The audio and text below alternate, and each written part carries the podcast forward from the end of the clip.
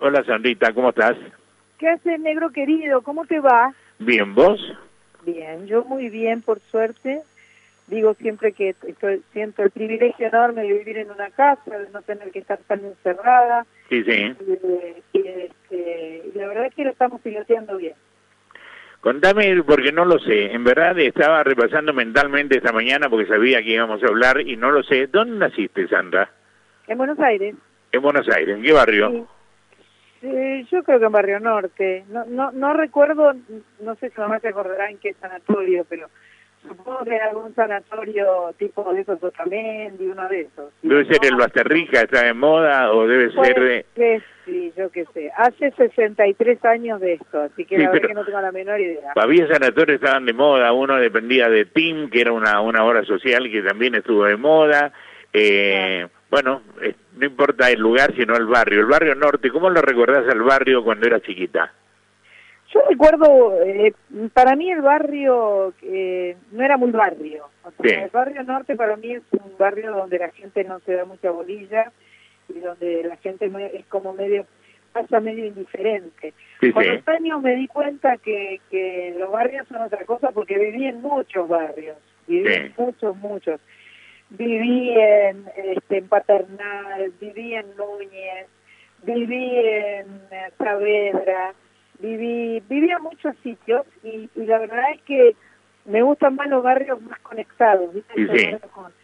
que, que, que yo, recuerdo cuando vivía en Ramallo y Superí que salía los domingos a la mañana para ir a comprar todos los diarios y los olores y los aromas que salían de cada casa eran hermosos sí, sí. Y, la gente paseaba y era y yo conocía a mis vecinos además el barrio más barrio, el barrio que el kiosquero de la esquina te fías si no tenés plata, este, los diarios lo cobraban a fin de mes, este, era otro mundo, ¿no? El barrio es hermoso, para mí es un... Eh, ahora yo vivo en un barrio donde, bueno, son todas casas, en realidad es un barrio, porque vivo en Bulón, vivo fuera de Buenos Aires, vivo a 20 kilómetros, pero también conozco a mis vecinos y, este, y, este, y estoy relacionada y conozco los comercios y y soy amiga y la verdad que me gusta mucho la, la, la energía linda que fluye entre, el barrio. Entre todos esos barrios que me nombraste, si tenés que elegir a uno, este, ¿cuál elegirías? Y donde estoy ahora, estoy feliz. Mi barrio se llama Santa Rita, estoy en Bulón. Ah, en Santa Rita, sí. En Santa Rita. Somos varias chicas cantantes que estamos por acá. Mi vecina cercana es Patricia Sosa, otra es Valeria Lynch, Sí, sí, eh, somos vecinos. Yo vivo acá en la Loma de San Isidro, así que... Ah, bueno, estamos pegaditos. Estamos, pegaditos. del puente. hija de, porque no todo el mundo lo sabe, aunque sea redundante la pregunta para vos y para mí, este, hija de... Hija de Miguel Iván Mianovich y Mónica Caen Danver. ¿Por qué no usaste el Caen Danver eh, este, en algún momento? Porque mamá cuando empezó a trabajar era Mónica Miano. Mónica Miano, sí, sí, claro. Claro, cuando, cuando eh, Mestre le preguntó cómo se llamaba, ella contestó Mónica Caendanberg de Mianovich. Y sí. era más fácil Mianovich que Caendanberg. Claro. Eh, ella debe haber dicho además Caendanberg. Y entonces con esa forma era imposible. Si bien no es un apellido fácil, eh, era más eh, accesible. sí, sí, claro ella usó su Mónica Mianovich hasta que se separó de mi papá, como en el año 73, a ver, 74 yo diría. Sí. Y, y a partir de ahí perdió el apellido porque se convirtió en Mónica, porque después empezó a ser Mónica. Sí, sí, sí, Mónica, Mónica. Eso pasa con las grandes este, mujeres, sobre todo es el La Jiménez, el la, la, Susana, Marcelo, ya no es necesario decir Marcelo Tinelli o, o Susana Jiménez, no, es Susana, es así, es Mónica, Mónica Mianovich. Mónica, claro. Mónica Mianovich, Mónica, pasó por Mónica Presenta y ahora es Mónica y César, te diría. Sí, sí, Mónica y César, sí. Ahora, ahora es Mónica y César. ¿Siguen en San Pedro? Sí, chocho. Me dicen tan felices, un amigo mío, yo tengo que ir, pero bueno, ahora no puedo, pero me dicen que están felices, que te dan de comer, atienden a la gente, están felices. Están felices, es súper, la campiña es un lugar hermoso, tiene como más de cientos de rosales eh, que se ponen en primavera como una locura y es un lugar precioso, con comes un rico asadito y van a estar felices de recibirse, felices. Sí, sí. ¿Cuántos hermanos son, este, Mónica? Eh, Sandra, perdón. Somos dos. Mi hermano, yo soy la mayor. Vane. Y mi hermano Vane, Iván se llama. Sí, sí. Vane es su sobrenombre y tiene dos años menos que yo. Eh, que te acompañó toda la vida en piano. Toda la vida. Las primeras canciones que canté eran de su autoría y, sigo cantando canciones de su autoría y seguimos compartiendo la música y trabajando juntos siempre. Creo que alguna vez te lo dije, yo conocí a Sandra y a Vane en Shams, que era un boliche ah. maravilloso en la calle La Croce, en Belgrano, este, que era una casa antigua, eh, no me acuerdo, era de la señora Mentasti, me parece, Exacto, de y, este, y ahí, exactamente, y ahí conocí a Sandra y a Vane que hacían una música deliciosa, era maravilloso el lugar, no había problema de seguridad, podía salir a las 3 de la mañana caminando solo por la y no pasaba nada, un Buenos Aires que extraño, Sandra, en verdad. Y sí, era un Buenos Aires, era otra época, era otra época, lo que pasa es que en esa época había seguridad en algunos aspectos e inseguridad en otros, porque había, eh, había una dictadura militar, entonces... Eh, la gente desaparecía menos eh, ostensiblemente. Sí. Era otra época, era era distinto, eh, cosas mejores y cosas peores. ¿Colegio primario dónde? Colegio primario hice un mix, hice el primer grado hice en el Colegio Norte, que fue donde terminé, en Olivos, sí, sí. pero después estuve dos años en el Cinco Esquinas, en, ah, sí. Juncal. en Juncal y Quintana, y después hice tres años en la Asunción, que era uno de monjas, en, ahí en Ocampo y Figueroa Porta. Ah, sí, sí. Y después volví al Colegio Northlands en séptimo grado y terminé la escuela secundaria en el Colegio Northlands en, en Olivos. En Olivos. ¿Te, gustaba el Northland o te sentías rara? ¿Cómo es? Me encantaba, me encantaba. amé mi colegio, amé mi colegio con pasión, disfrutaba, porque además yo era muy activa y hacía muchos deportes, en el coro y hacía teatro y me divertía una bocha. Yo que te conozco hace años, Sandra querida, este, sé de tu, de tu humildad, ¿sí? Porque sos una mina humilde. Ahora, ¿en algún momento fuiste una niña pretenciosa y engrupida o no? Me parece que no. Me parece que no. Me parece que siempre... Me la, habré sido una adolescente un poquito omnipotente. Por ahí, por ahí puede ser pero en Turquía me parece que no. Este, creo que creo que eh, me divertía mucho y tenía muchas amigas de muchos grupos diferentes. Sí, sí. Las, las indiecitas, las criollas, las deportistas, las estudiosas. Cada, y en cada grupo yo me sentía cómoda, así que no, creo. En la secundaria apareció, no digo en la primaria, porque no, no tengo ganas de saberlo, pero en la secundaria aparece algún amorcito. Eh, Sí, supongo que sí, algo medio platónico, ¿no? Pero, sí, sí. Sí, claro, claro. Sí. ¿Cómo lo recordás? Lo recuerdo con, con este... Eh, era, era, era doloroso, era difícil, era angustiante y era ¿Por raro. Y, bueno, porque me parecía que, era rarísimo lo que me pasaba, no, no entendía, no entendía nada. Y yo, quería, yo quería ser igual a los demás y no me salía. ¿Y no te salía? Mira, haciendo esfuerzo, esfuerzo, esfuerzo y no me sale, no me sale. No, me sale. Eh, ¿Aparece la música en qué momento de tu vida?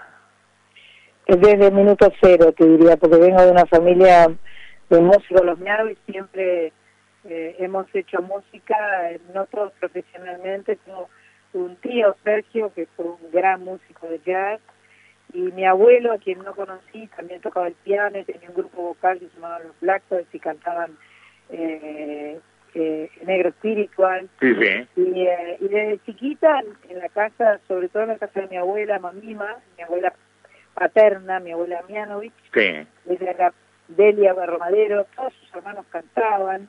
Mira. Eh, y, eh, y hasta el día de hoy, los Mianovich cuando nos juntamos hacemos música. Eh, y todos cantamos, no, no todos nos dedicamos a la música, la rama nuestra sí, mi hermano y yo y mi sobrina Sol es una hermosa cantautora y este, eh, pero pero mi prima Karin canta genial y mi primo Alejandro toca el piano y canta sí, sí. y mis primos los hijos de Sergio también cantan Nadia y Maxi todos cantamos Eh, te pregunto, a ver, porque tengo eh, este, un problema de memoria de esa altura de mi vida, pero los Mianovich eran los, los navieros.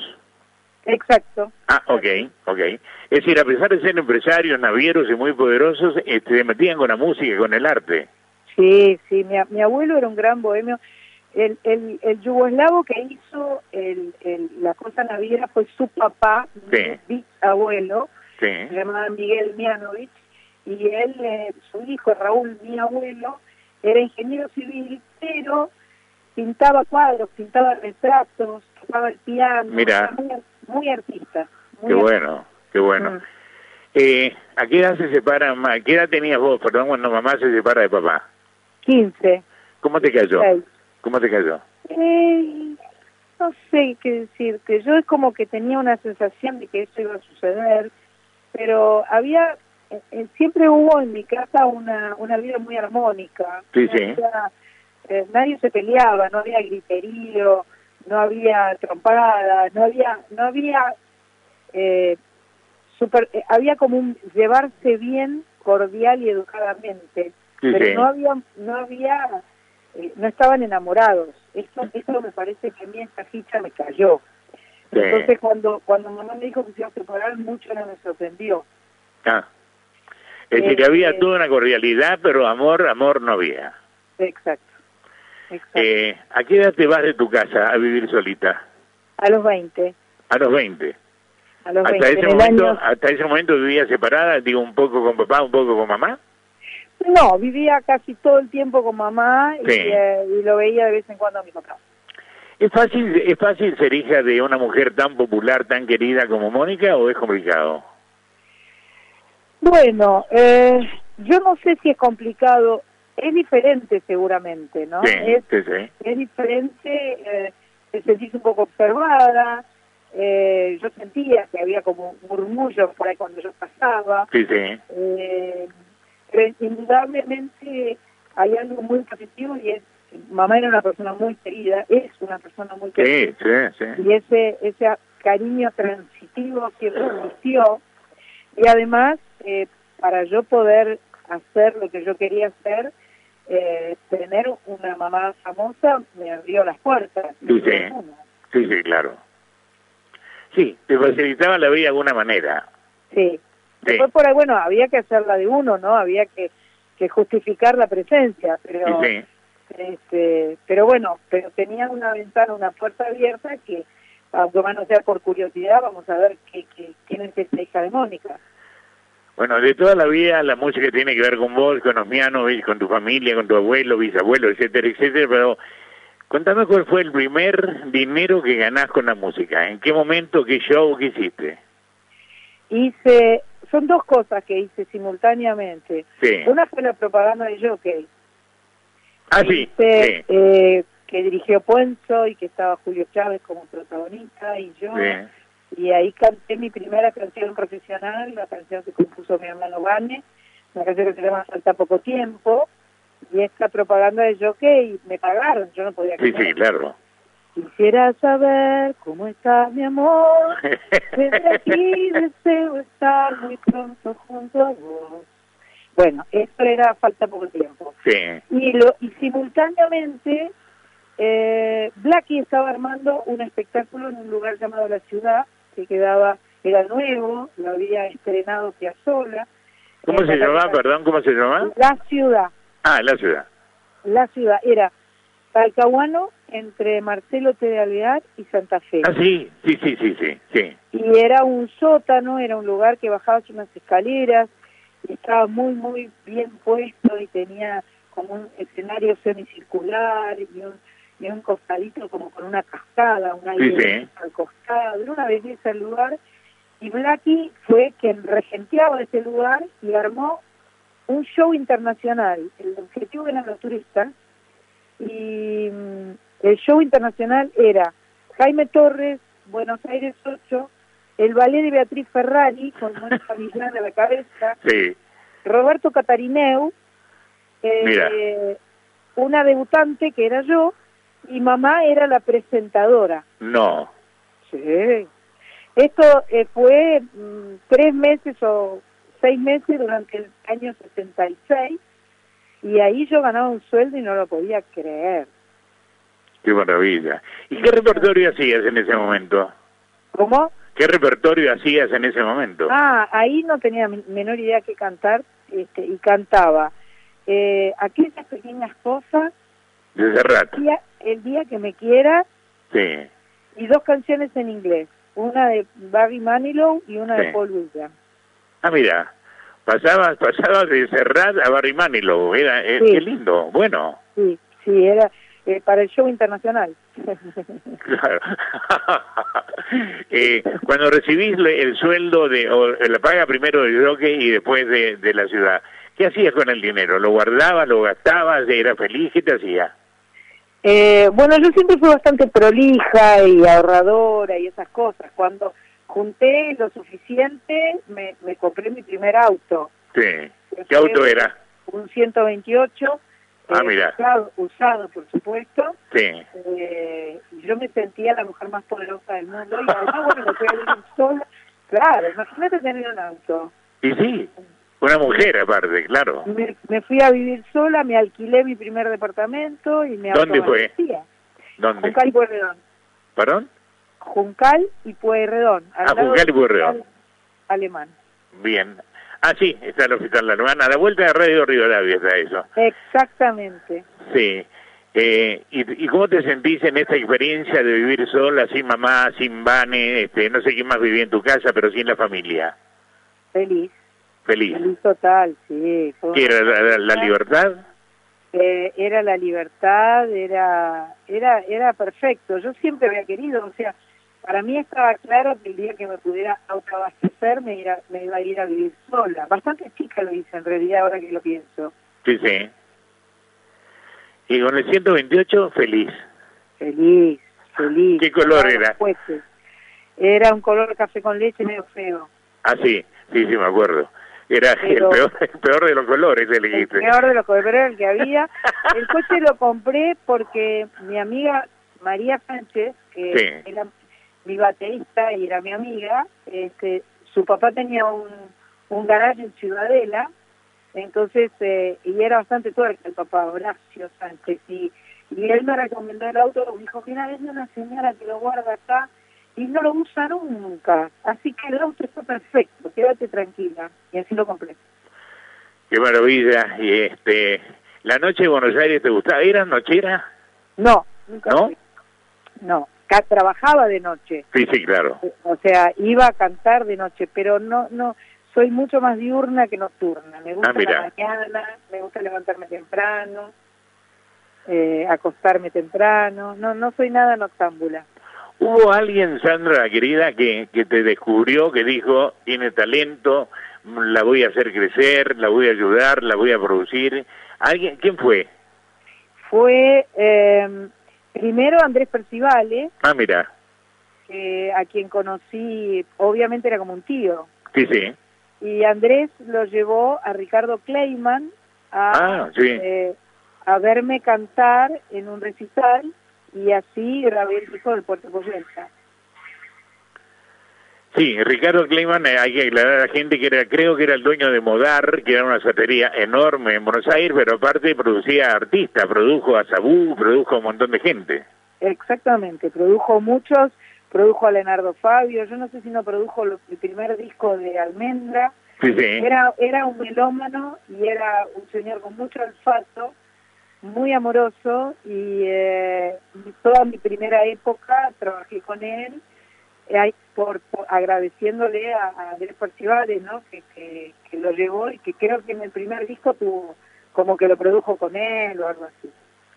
Eh, te lleva a, lleva a Ricardo Kleiman, este, este amigo, este y Ricardo que le encantaste.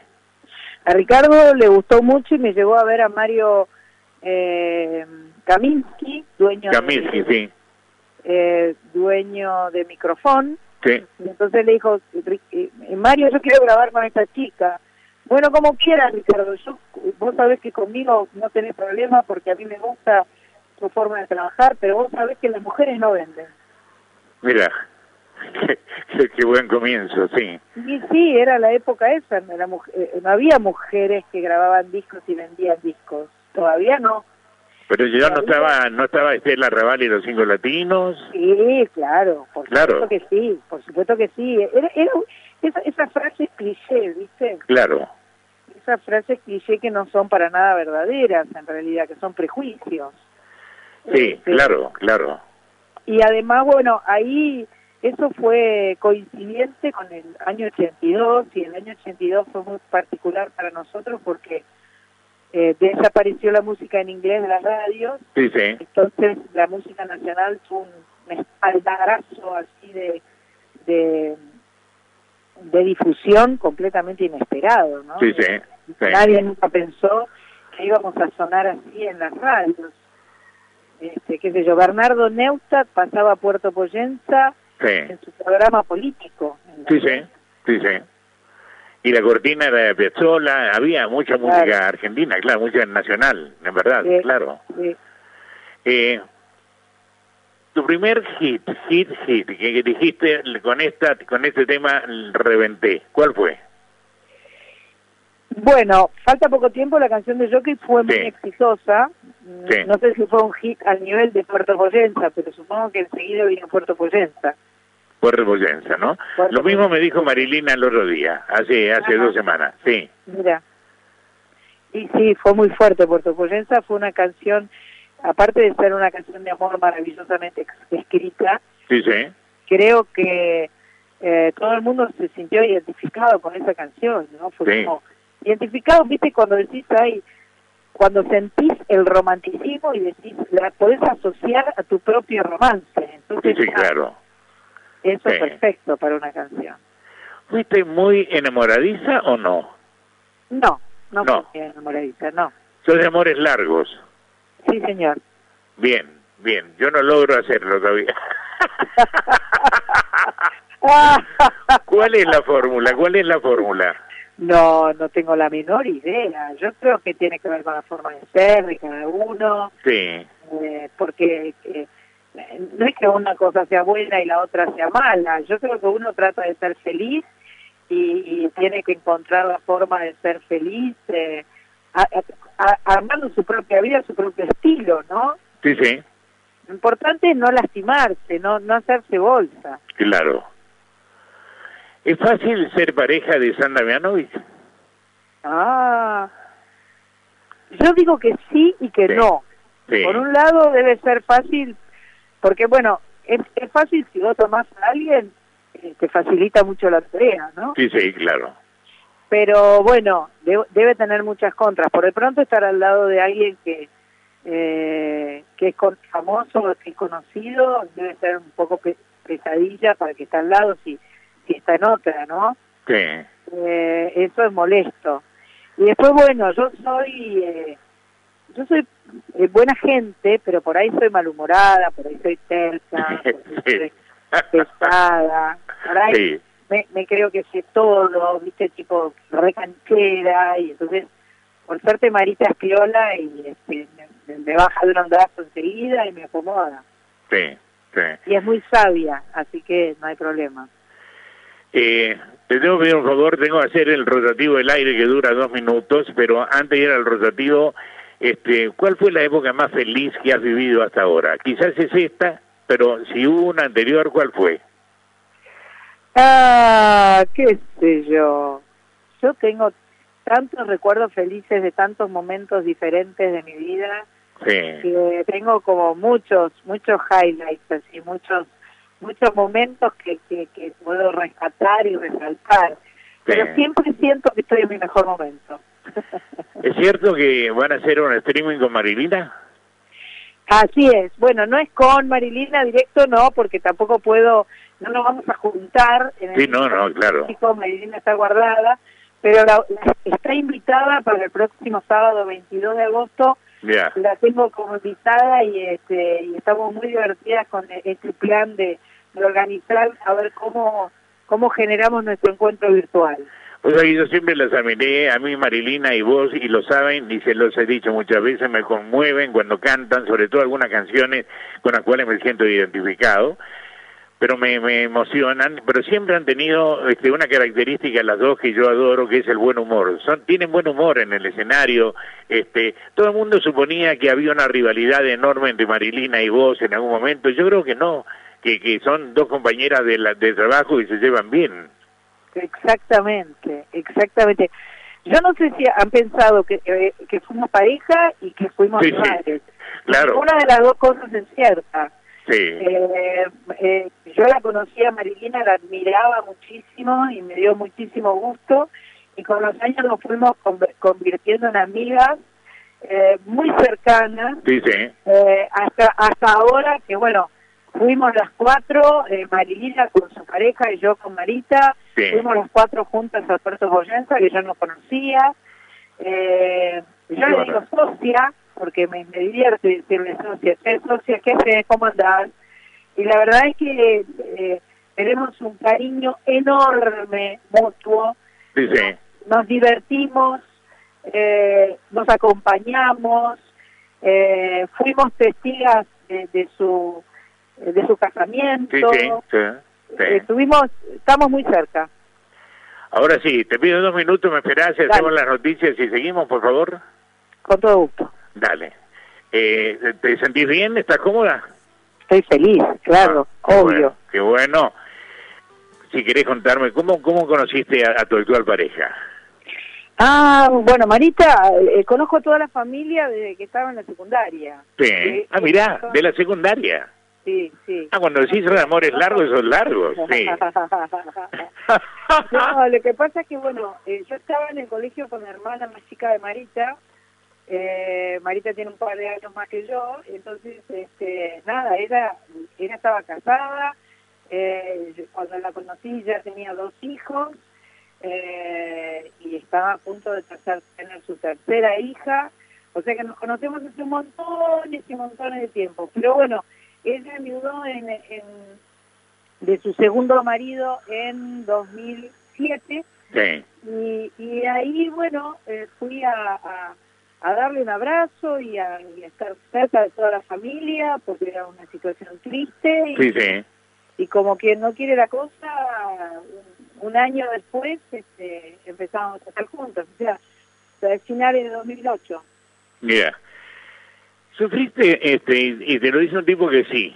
Yo te contesto antes que me pregunten, sí. Yo sufrí cierta discriminación, amigos de toda la vida que se apartaron, cuando blanqueo, estando en París con una pareja que era Tato, este, sufrí cierta discriminación, hay, gente que yo quería mucho y que sé que me querían, es como que se enojaron, este, algunos se reaparecieron este, o siguen reapareciendo, pero sufrí cierto, este, el dolor de ser discriminado por una elección distinta. ¿A vos te pasó? No, no, a mí No. no. me pasó. La verdad es que he tenido a lo largo de los años mucha suerte.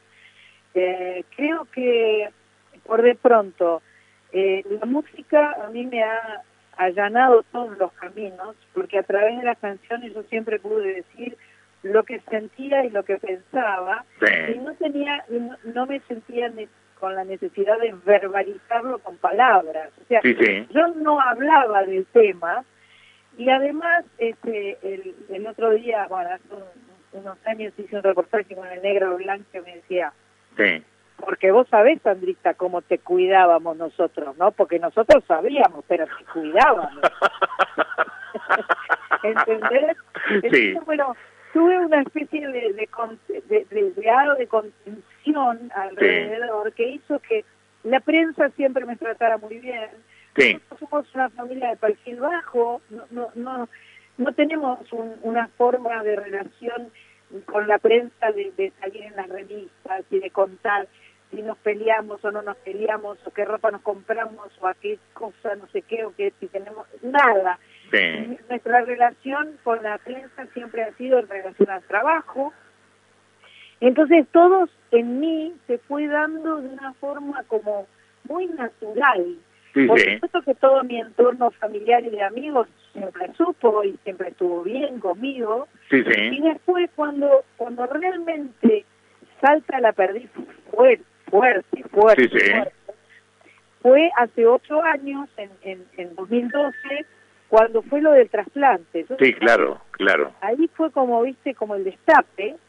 aunque todo el mundo ya lo supiera, digamos, no, no era una novedad. Sí, sí. Pero ahí esto, todo el mundo se sintió con derecho de hablar del tema y se trató con tanta buena onda, con tanto cariño. Crónica puso una historia de amor. Sí, sí. Era el título del relato de lo que había sucedido. Entonces, eh, la verdad es que siempre me trataron muy bien y, yo lo agradezco muchísimo, ¿no? Lo respeto y lo agradezco muchísimo. Vos sabés que es raro, ¿no? Porque gente de, toda la vida que se apartó y se enojó, este, hizo que yo me agarrara de la gente, la gente digo los oyentes, los televidentes cuando hacía televisión, etcétera, etcétera, me apoyó a muerte, me mandaba mensajes deliciosos, la gente me sigue amando independientemente de que sea o no sea. Es raro, ¿no? No, no es raro, porque yo creo que la gente valora la autenticidad. Sí, sí. La gente valora la franqueza. ¿Por qué te crees que Lizzie es tan querida? Porque Lizzie es tan auténtica, tan sí, claro. tan buena persona, una persona eh, eh, eh, eh, que siempre tira la mejor, que le pegan un sopapo y ella arranca y dice, pobre muchacho, qué problema habrá tenido, ¿viste? Sí, sí.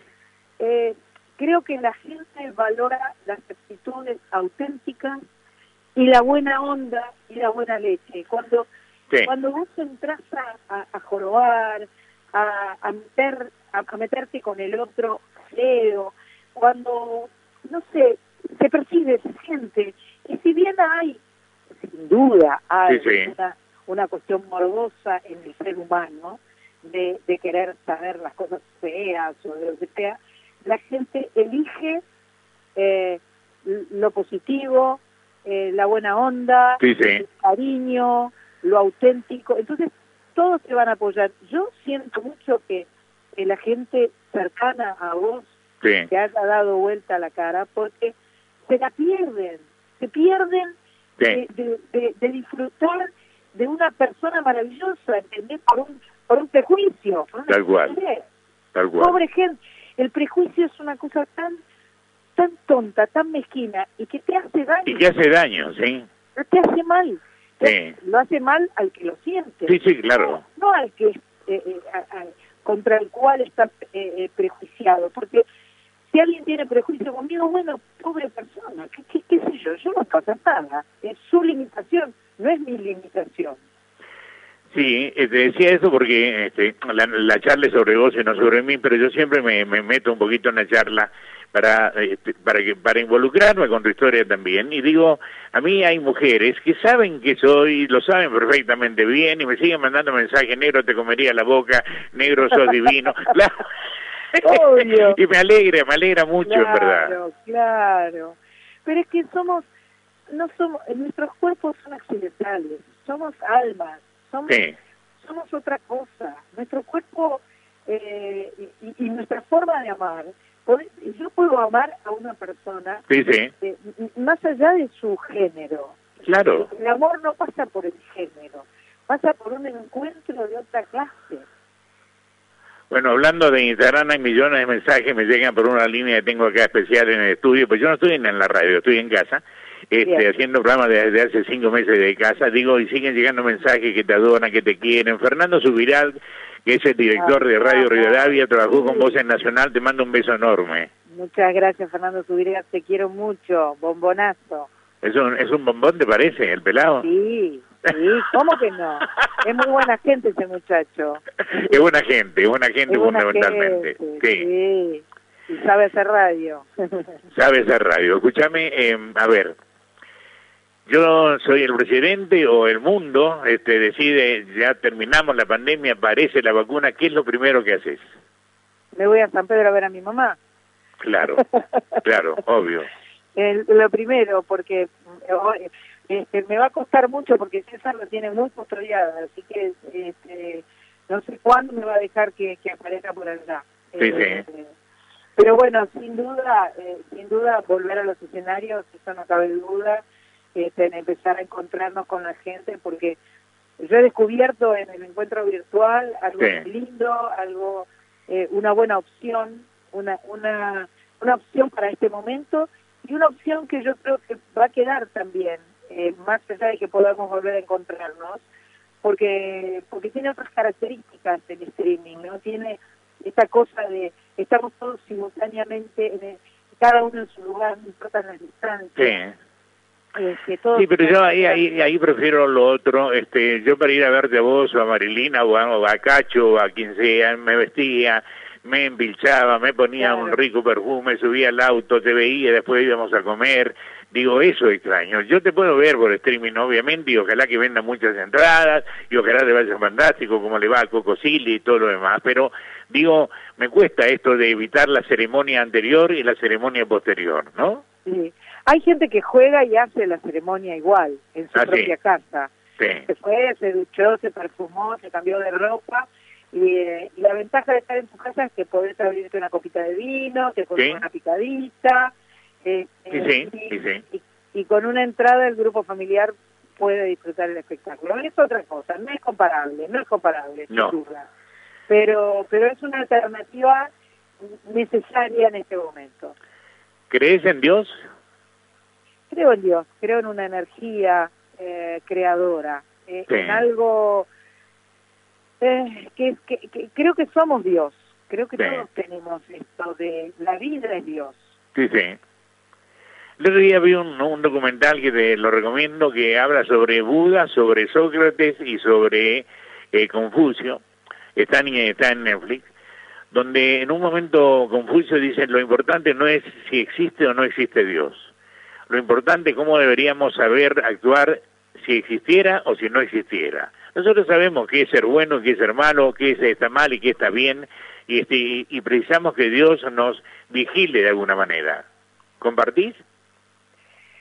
Eh, yo no sé, lo de la vigilancia no me gusta tanto. Eh, me gusta me gusta pensar que somos artífices de lo que nos pasa, ah, eh, que, que, que cuanto más damos, más recibimos, que las cosas tienen causa y efecto. Eh, me gusta pensar que, eh, que, que todo, todo se acomoda eh, con un orden divino. Sí, sí. me gusta pensar de esa manera. siento que tenemos todas las capacidades y tenemos que poder ponerlas a funcionar. Tiene mucho que ver lo que pensamos y lo que sentimos y lo que hacemos. Estás en deuda porque Marilina hizo un tema que a mí me hace llorar cada vez que lo escucho a su pareja, a su mujer, ¿sí? Que quién me iba a decir a mí que esta altura de la vida, que es, genial, es precioso, es musical, es precioso, el tema es precioso. Este, ¿Para cuándo el tema para tu pareja? Ah, bueno. Eh, no sé, yo, yo no soy tan buena compositora. Marita me reclama todo el tiempo eso. Por eso. Estoy en deuda. Igual eh, tengo una para mi pareja, pero me la escribió mi hermano Vane, que es maravillosa. Sí. ¿Te, puedo cantar un poquito si quieres? Sí, sí, dale, dale, por favor. A ver, para. ¿Para que voy a agarrar la guitarra? Dale, dale, amor, sí.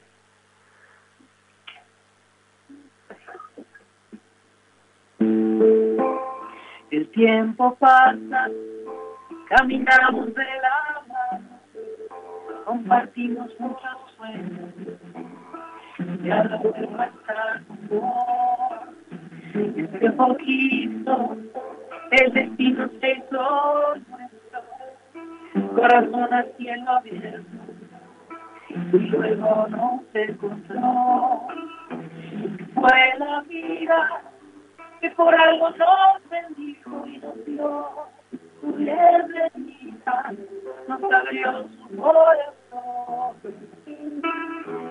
Yo el cielo y observando las estrellas se acordar arena y da luz a mi canción. Y doy gracias a Dios que me acompañó. El hombre hoy siento que tengo mi alma en paz. Y cuando te vas, te empiezo a extrañar. El tiempo pasa, caminamos de la mano compartimos muchos sueños.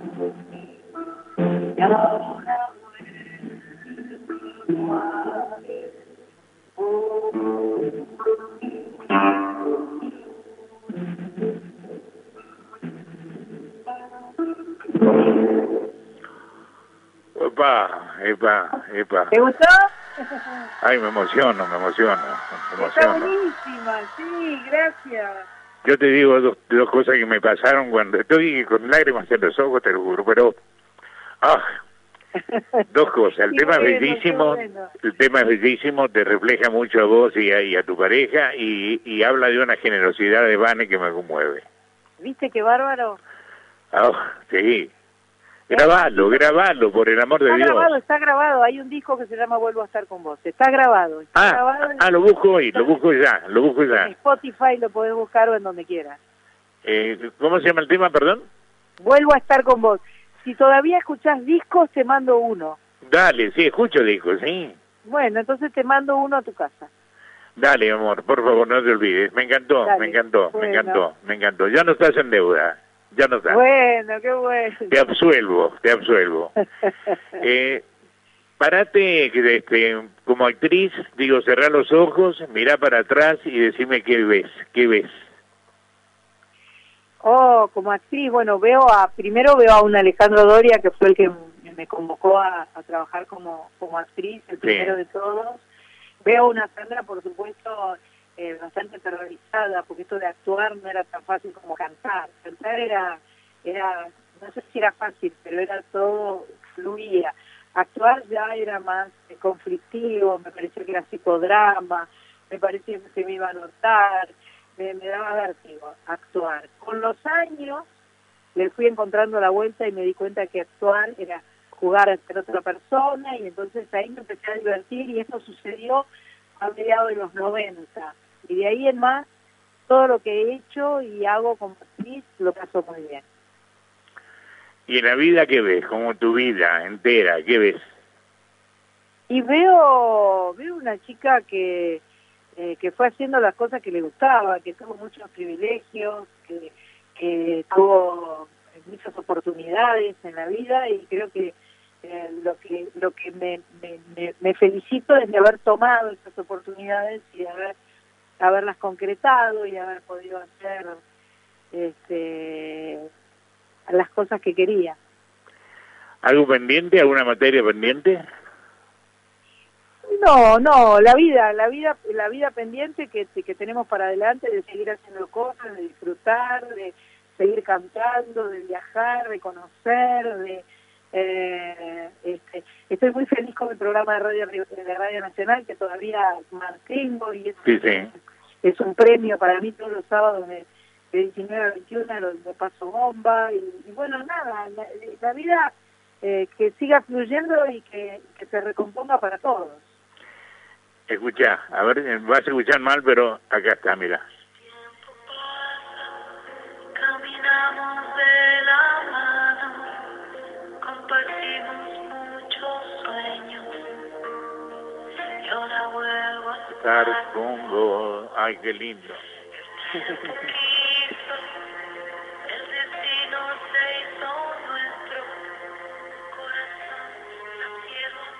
Bellísima la canción. Ya la, ya la bajé, ya te compré, ya ganaste una moneda, ¿eh? Qué genio. Eh, nada, te quiero, lo sabés, este, que te admiro, lo sabés, y que me gustaría verte pronto, pronto, pronto, aunque sea en un, eh, digo, en un recital, obviamente, en un show, obviamente, pero me gustaría comer con vos, con Marilina, las extraño, este, qué sé yo, este, me encantan las dos y lo saben.